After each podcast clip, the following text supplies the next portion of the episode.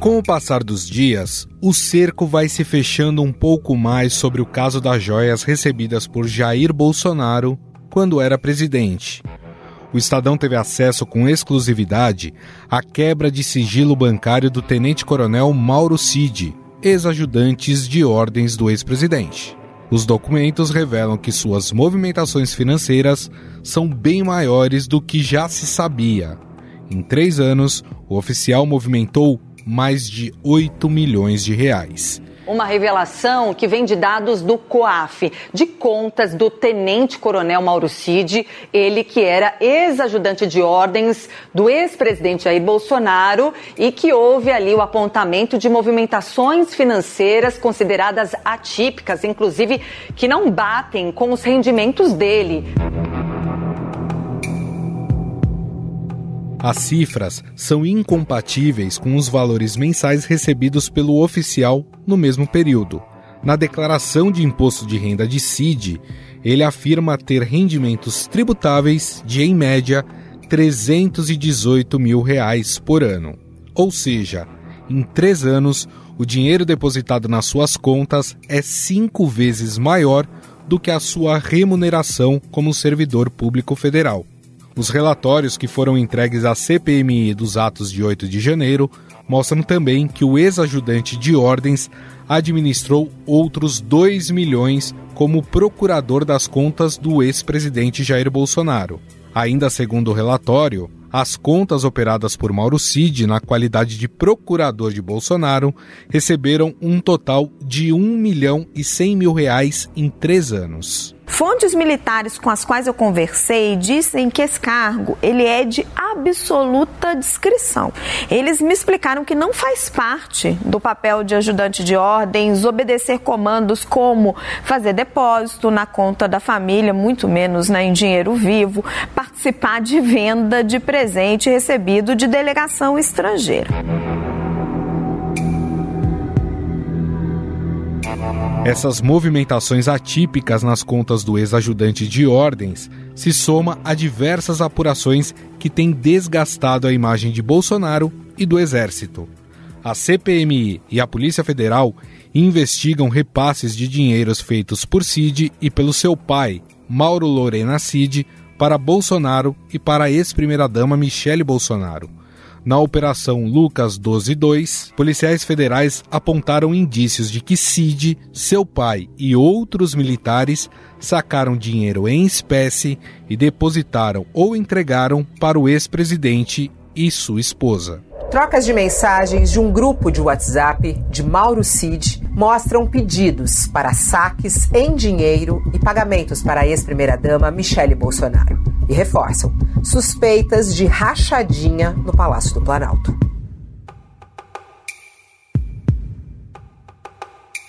A polícia investiga ainda se Cid usou parte deste dinheiro para recomprar joias do acervo presidencial que tinham sido vendidas ou colocadas à venda nos Estados Unidos. Ainda nessa operação, policiais citaram que em um áudio apreendido pela Polícia Federal, Cid falava que seu pai tinha 25 mil dólares em espécie que precisavam ser entregues a Bolsonaro. A mensagem diz o seguinte: tem 25 mil dólares com meu pai. Eu estava vendo o que era melhor fazer com esse dinheiro, levar em cash aí. Meu pai estava querendo, inclusive, ir aí falar com o presidente. E aí ele poderia levar, mas também pode depositar na conta. Eu acho que quanto menos movimentação em conta, melhor, né?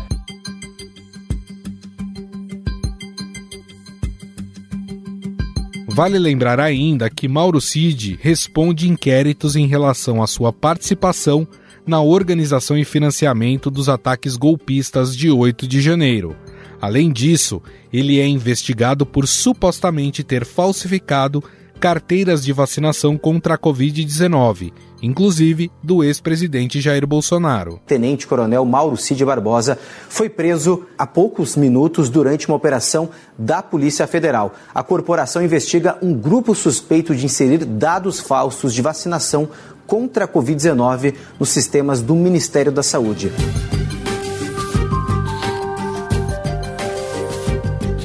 Diante das novas revelações, O advogado que defendia Mauro Cid deixou o caso alegando quebra de confiança.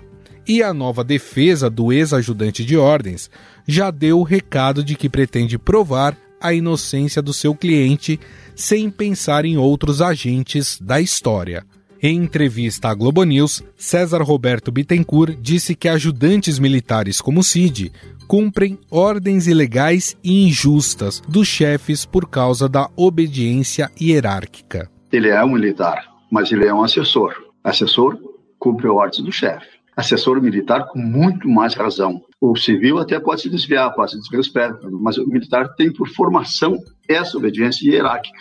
Então, alguém mandou, alguém determinou. Ele é só o assessor, cumpre ordens, cumpre determinação.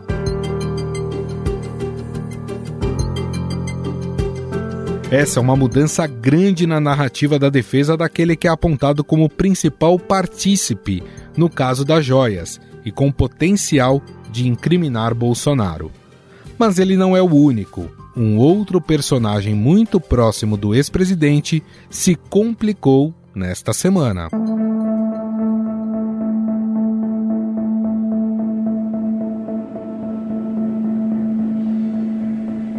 O advogado de Bolsonaro, Frederic Wassef, que apareceu nas investigações da PF como um dos que havia recomprado as joias vendidas por assessores do ex-presidente, chegou a negar que tivesse tido contato com os objetos.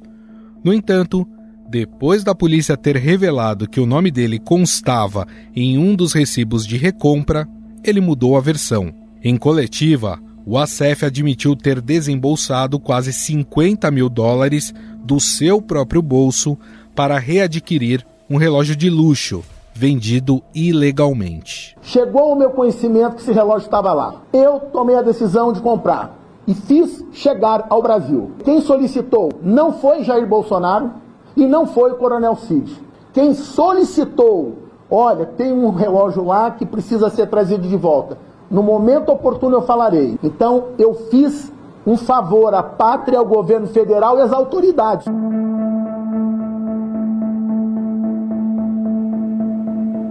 Como dissemos, houve uma corrida para readquirir esses objetos após o Tribunal de Contas da União exigir a devolução dos itens. No final da noite de quarta-feira, a Polícia Federal apreendeu celulares do advogado que vão fazer parte da investigação no caso das joias e que podem complicar ainda mais o ex-presidente. Ainda nesta quinta-feira, o hacker Walter Delgatti Neto disse à CPMI do 8 de janeiro que o ex-presidente Jair Bolsonaro ofereceu um indulto para que ele violasse medidas cautelares da Justiça e invadisse o sistema de urnas eletrônicas para expor vulnerabilidades. E nessa reunião, ele lhe contratou para fraudar a urna. O senhor pode me confirmar essa afirmação? Sim, confirmo. No caso, fraudar as eleições, né?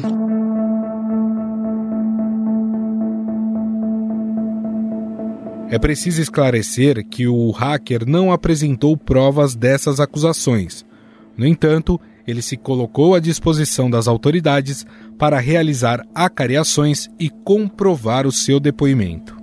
Afinal, Jair Bolsonaro poderá ser incriminado por este caso das joias e das urnas, se provada sua atuação indireta? Sobre esse assunto, nós vamos conversar com o professor do Departamento de Direito Penal e Criminologia da Faculdade de Direito da USP, Maurício Dieter. Tudo bem, professor? Tudo bem, Gustavo. Professor, o fato das joias terem sido recompradas e devolvidas ao poder público, não todas elas, mas parte delas, minimiza os crimes cometidos de vender objetos que não poderiam ter sido vendidos? Não. Ou seja, não, não deixa de caracterizar crime, né? Se de fato houve crime praticado, ele estaria consumado. A compra e a devolução caracterizaria uma hipótese, lá na eventualidade de uma condenação, é, de redução da pena, né? Da pessoa que se esforça para minimizar o dano do, do crime praticado. Então, ela não, ela não exclui o crime em absoluto, ela apenas permitiria, numa eventual condenação, um juízo de redução da censura aplicada. Se comprovada a participação de Jair Bolsonaro direta ou indiretamente, em quais crimes nesse caso ele poderia ser acusado? olhando à luz das notícias, especialmente do que hoje é, o Estadão é, revelou em relação à movimentação financeira do senhor Mauro Cid, claro que falando em abstrato, né, em hipótese, uhum. mas a gente estaria, pelo menos, é, vislumbrando as hipóteses dos crimes de peculato, que é a apropriação por funcionário público de bens é, dos quais ele deva ter guarda, né, enfim, seguido dos crimes de lavagem de dinheiro, porque haveria uma ocultação ou dissimulação da origem ilícita desse valor por peculato por meio de transações bancárias que envolveriam a venda e o depósito na conta dos favorecidos, e também provavelmente, né, à luz daquilo que se vislumbra como hipótese acusatória, de organização criminosa, porque envolve pelo menos quatro pessoas com divisão de tarefa em um fato não só que tem pena superior a quatro anos, mas que envolve um caráter transnacional, já que isso foi feito no exterior. Então, claro, é uma análise bastante superficial, né, que não tem, digamos, Sim. acesso aos autos, mas trabalha a partir daquilo que é notícia. É, a gente poderia dizer que, no ponto de vista abstrato, aparecem os crimes de peculato, definido no Código Penal, lavagem de dinheiro, definido na Lei 9.613 de 98, e o crime de organização criminosa da Lei 2.850 de 2013, sem prejuízo de outros fatos que possam ser descobertos. Agora, além disso, né, uma, uma, questão que parece interessante pensar ou antecipar são as posições dos diferentes agentes dentro dessas hipóteses incriminatórias. Porque nós temos, por exemplo, posições de comando dentro dessa cadeia de executores. Né? É, é interessante pensar, por exemplo, que quem realiza a venda e depois transmite o valor ele não está sendo utilizado como mero instrumento, né? Uhum. E nem, em princípio, poderia alegar obediência hierárquica, porque a ordem de se apropriar do bem, vendê-lo e reinseri-lo no patrimônio é manifestamente ilegal. Mas é interessante para pensar as hipóteses de autoria ou cumplicidade, né? Em quem tem o domínio, digamos, da realização da cadeia de acontecimentos dos fatos e de quem presta ajuda material intencional ao fato principal. Agora, o fato de parte dessas movimentações financeiras terem sido feitas em dinheiro vivo, isso acaba dificultando as investigações e isso acaba ajudando aqueles que estão sendo acusados? Tudo depende de qual for o expediente processual utilizado para revelar a existência de origem em espécie, né? Se, por exemplo, você tem um delator que é capaz de mostrar qual fonte saiu esse dinheiro, todo o dinheiro em espécie antes ou depois ele entra em uma conta corrente, ele entra em algum tipo de movimentação financeira que é perfeitamente rastreável. Então, se eu, por exemplo, tenho um processo de imputação no qual há, por hipótese, uma colaboração premiada e digo que dei tanto dinheiro e depois o valor idêntico ou muito parecido é depositado numa conta que corresponde a esse numerário, aí parece fácil fazer a ilação de que corresponde a esse valor. Então, claro, tudo que transação que implica eh, dinheiro em espécie, né, pode dificultar a hipótese acusatória, mas também não existe dinheiro que desapareça, né? Ele, ele reingressa no sistema financeiro e aí ele pode ser mais ou menos acompanhado pelas movimentações dos imputados. Nesse caso, mensagens de celular de WhatsApp poderiam servir como provas? Digo assim, tem mensagens em que Mauro Cid revela que precisa entregar uma quantia de dinheiro a Bolsonaro. Isso já serviria de provas? Prova não é uma questão absoluta, ela é sempre uma questão relacional. A gente não pode falar de prova antes do processo, né? O que você tem são evidências com diferente densidade, né? São elementos de convicção com diferente peso. Então, se você tem uma conversa de WhatsApp que se refere a determinado valor, e logo em seguida você tem movimentação financeira pela aquisição de um bem, pelo pagamento de alguma dívida, né, que corresponda a essa movimentação originária, isso parece fácil de fazer. É diferente se o sujeito é um mero acumulador de bens, né? Mas isso também implicaria encontrar uma grande quantidade de dinheiro em espécie acumulada durante muito tempo. E normalmente esse dinheiro ingressa né, nas relações eh, bancárias ordinárias. Ninguém mantém em espécie valores tão importantes, né? E além disso, veja, existe uma outra cadeia de pessoas a serem investigadas, porque pequenos pagamentos que possam vir de grandes acúmulos também deixam rastros, né? Então, sim, veja, você tem razão no sentido de pensar que ter feito essas transações em valores em espécies dificulta a investigação, mas nem, nem de longe a torna impossível. Pelo contrário, elas são bastante corriqueiras, né? especialmente no âmbito da Justiça Federal, na investigação de crimes tributários, de, enfim, ou, ou crimes que envolvem comércio varejista de drogas ilícitas. Então, é, é algo que, embora possa dificultar a investigação, não é algo extraordinário para o sistema de justiça criminal. Agora, esse é um caso, professor, com muitos atores, né? E um deles é advogado de Jair Bolsonaro, eu tô falando do Frederico Assef. O fato dele ter se envolvido na recompra desses objetos, isso acaba extrapolando a relação entre advogado e cliente e ele poderia sofrer sanções por causa disso? Acredito que sim, né? É fundamental para a ética da advocacia que o advogado não se confunda com a parte. Né? É preciso manter a distância, tanto do ponto de vista afetivo quanto do ponto de vista objetivo, de não se tornar parte do processo. E aqui me parece que esse limite, não só nesse episódio, mas antes mesmo já havia sido extrapolado, inclusive por uma disputa, né? Ou parece ser uma, uma luta por protagonismo do advogado referido. Tenho absoluta convicção, e digo isso porque, como professor, penso nos meus estudantes e no exemplo que a advocacia deve dar em termos de moralidade, de dignidade do exercício da profissão, me parece que a conduta é, é manifestamente contrária ao que prevê o Estatuto de Ética da OAB. Sobre o outro acusado ainda nesse caso, que é o ex-ajudante de ordens Mauro Cid, a defesa dele diz que ele é inocente porque, como ajudantes de ordens, ele só cumpria ordens, independente se elas fossem legais ou ilegais. Essa é uma estratégia que pode ser usada ou o fato dele ter participado disso, mesmo amando de alguém, ele não estaria isento do crime? Eu tenho entendido que o Mauricídio constituiu uma nova defesa, que, enfim, parece ser uma defesa técnica. É muito, digamos, seria temerário da minha parte me manifestar sobre teses de colegas uhum. que, até onde eu entendo, nem foram articuladas formalmente ainda, né, dentro do, do processo. O que eu posso lhe esclarecer do ponto de vista teórico é que a tese de obediência hierárquica aqui não, não é possível porque a tese de obediência hierárquica só é uma hipótese exculpante que retira a culpabilidade do sujeito em caso de ordens que não são manifestamente ilegais. Agora, pegar joias ou outros bens de valor, levá-los para país estrangeiro, vender e reintegrar isso ao patrimônio, evidentemente são ordens manifestamente ilegais que não se subsomem à hipótese esculpante da obediência hierárquica. É, muito tem se falado sobre delação premiada. E aí eu queria entender, professor, em quais circunstâncias ela poderia ser oferecida e se qualquer um desses acusados poderia fechar esse tipo de acordo. Olha, normalmente as hipóteses de delação premiada, elas envolvem pessoas que estão abaixo na escala hierárquica do que se chama de organizações criminosas e que fazem um serviço de emprestar prova contra pessoas poderosas em relação às quais não é possível constituir acervo é, mínimo, né, indiciário.